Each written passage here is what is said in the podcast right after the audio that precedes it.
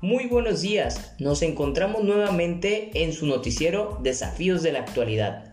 El tema del día de hoy es el desarrollo del maestro y la investigación educativa en la actualidad.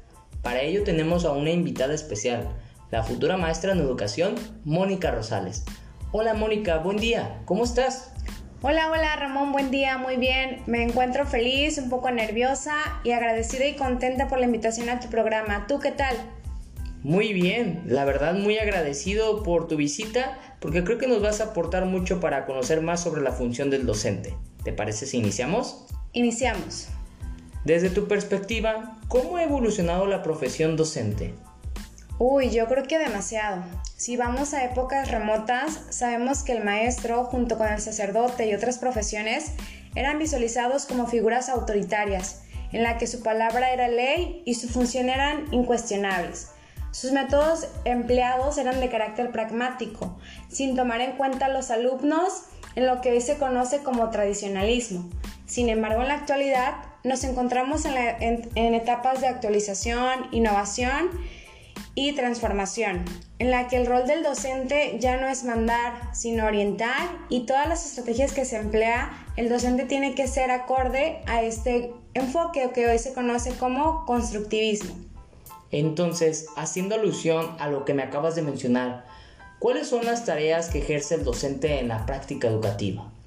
Yo creo que vamos desde ser un guía, facilitador del aprendizaje, organizador, administrador, hasta yo creo que ser investigadores. ¿Un investigador? ¿Por qué un investigador?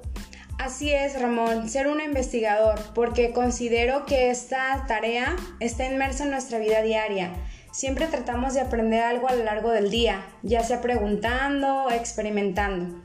La investigación en el ámbito educativo radica desde que queremos implementar una herramienta, un nuevo método de aprendizaje, indagamos nuestro contexto áulico, escolar y social. Llevamos a cabo una autoevaluación para analizar si estamos haciendo bien nuestro trabajo.